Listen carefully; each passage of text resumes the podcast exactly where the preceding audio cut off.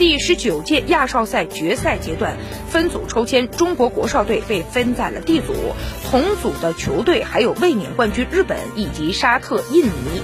本届国少队在去年的预选赛以小组第一的身份出现，当时中国队的成绩为三胜一平，进二十八球，失零球，获得了 G 组第一。谈到小组对手实力和出现的形式，国少队主教练安东尼奥表示，小组对手很强，每一场比赛都不会轻松，三个对手是三种不同的阵型和打法，对我们的锋线有很大的挑战，但我们会全力以赴，百分之一百做好准备。领队邵佳一则表示，我们目标很明确，就是要亚少赛出线。在备战阶段，队伍就是要针对日韩等强队来备战，做充分的准备。